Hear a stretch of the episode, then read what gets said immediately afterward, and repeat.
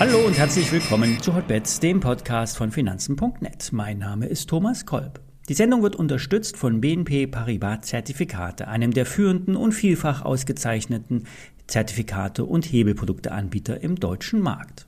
Alle nachfolgenden Informationen stellen keine Aufforderung zum Kauf oder Verkauf der betreffenden Werte dar. Bei den besprochenen Wertpapieren handelt es sich um sehr volatile Anlagemöglichkeiten mit hohem Risiko.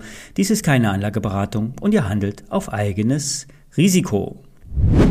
Die Woche startet mit einem Buy-Trigger. Hält sich der DAX über 13.900 Punkten, kann es mit der Erholung weitergehen. Die Stimmung ist grundsätzlich mies.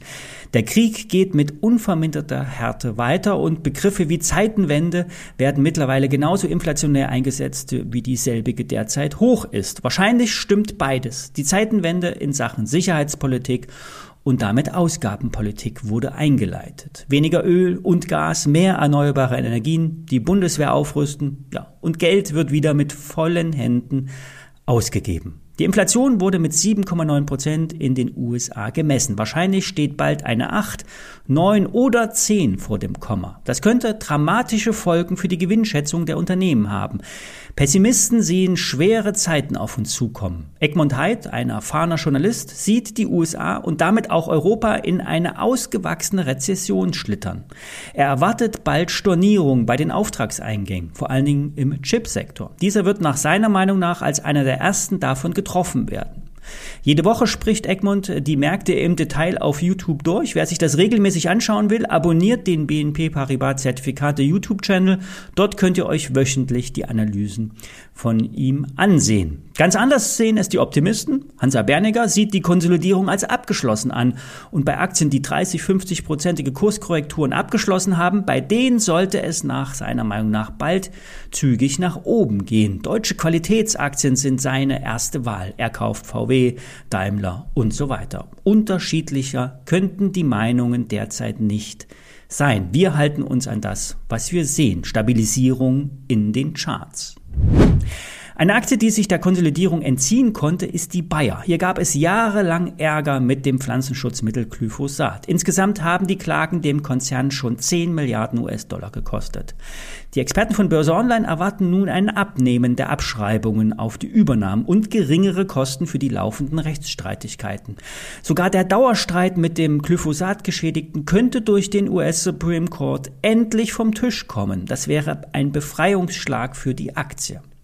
Operativ läuft es schon seit längerer Zeit nachhaltig positiv bei Bayer. So konnte der Bereich Agrarchemie von hoher Nachfrage und Preiserhöhung profitieren. Auch der Umstand der hohen Düngermittelpreise im Zusammenhang mit der Russland-Ukraine-Krise könnte sich eher stabilisierend auf das Geschäft von Bayer auswirken. Im Vorjahr wurde, wurden auf Gesamtjahreskonzern, auf Gesamtkonzernbasis 44 Milliarden Euro umgesetzt und 11 Milliarden Euro auf EBITDA-Basis verdient. In diesem Jahr sollen es rund 12 Milliarden werden. Wer auf das Überwinden des Jahreshochs bei der Bayer spekulieren möchte, nimmt ein Unlimited Long. Die WKN lautet Paula Heinrich 7 Nordpol Martha 4. Das Papier, Papier hat einen Hebel von 4. Es muss allerdings dazu gesagt werden, dass die Bayer schon gut gelaufen ist und Rücksetzer jederzeit kommen können. Doch das mittelfristige Bild ist intakt. Wie gesagt, kurzfristig könnten die Jahreshochs überwinden werden, überwunden werden. Darauf zielt auch der Trade ab. Wer als konservativer Markt mag, kauft sich die Aktie ins Depot. Papiere mit einem höheren Hebel findet ihr natürlich auf der Webseite von BNP Paribas Zertifikate.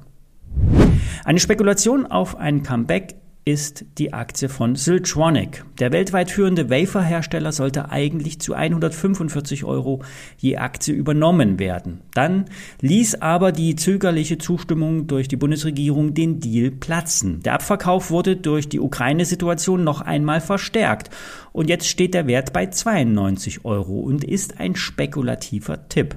Die Produktionskapazitäten sind bei Siltronic ausgelastet. Die Nachfrage nach Wafern ist ungebrochen hoch.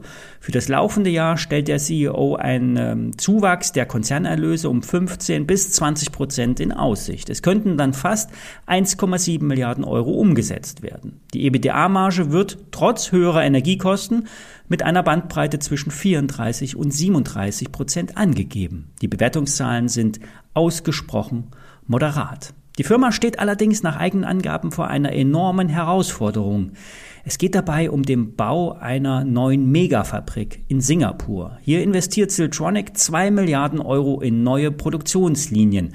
Bereits Anfang 2024 sollen die ersten Wafer in den Vertrieb gehen. Finanziert wird der Big Deal aus dem Cashflow und Vorabzahlungen wichtiger Kunden. Eine Kapitalerhöhung wird derzeit ausgeschlossen.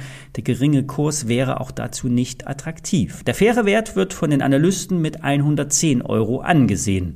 Euro am Sonntag hält einen zweiten Übernahmeversuch ebenfalls für denkbar.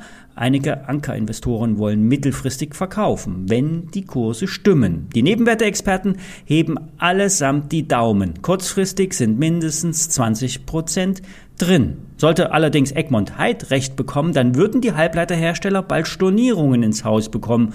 Und das würde sich auch auf die Wafer-Nachfrage auswirken. Doch eigentlich spricht die Welt ja eher von Halbleitermangel als von zu viel Angebot. Im Chart sieht derzeit noch nichts nach einem Kaufsignal aus. Derzeit ist der Abwärtstrend bei der Siltronic intakt. Neue Tiefs können nicht ausgeschlossen werden. Kurse um 75 Euro bieten allerdings eine sehr breite Unterstützung. Das war's für heute. Alle Details zu den Aktien und dem Hebelschein auf die Bayer findet ihr in den Shownotes und wir hören uns morgen wieder. Bis dann.